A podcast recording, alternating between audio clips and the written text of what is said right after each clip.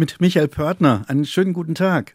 Ich stehe hier auf einer Holzplanke und schaue in den Abgrund und das geht ganz schön tief runter. Das ist eigentlich gar nichts für mich. Ich habe absolute Höhenangst.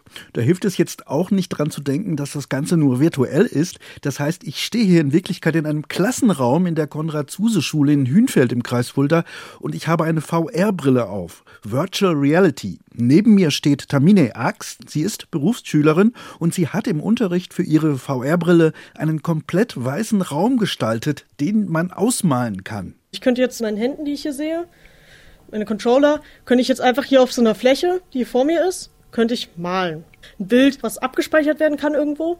Und dann kann ich das dann öffnen dort und kann das analysieren. Kann halt zum Beispiel ein Psychologe könnte das dann analysieren und könnte sagen, ja, gut, der hat da jetzt weiß ich nicht was gemalt. Ähm, das könnte das und das bedeuten oder das ähm, dafür ist das eigentlich jetzt in dem Moment erstmal gedacht.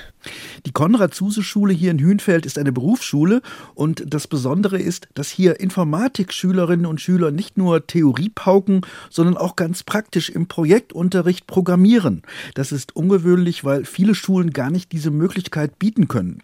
Sie entwickeln auch Programme fürs Handy, sogenannte Augmented Reality, wo man etwa ganze Häuserzeilen von Hünfeld, die beim großen Brand vor 140 Jahren abgebrannt sind, die kann man in der Stadt virtuell wieder auferstehen lassen.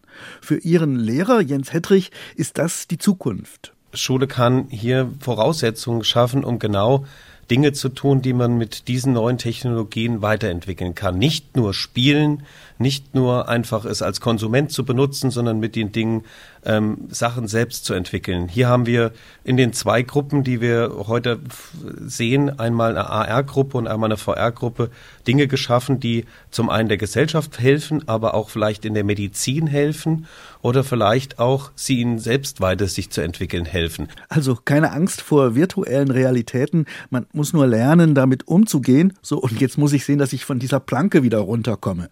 Michael Pörtner aus der Konrad-Zuse-Schule in Hünfeld.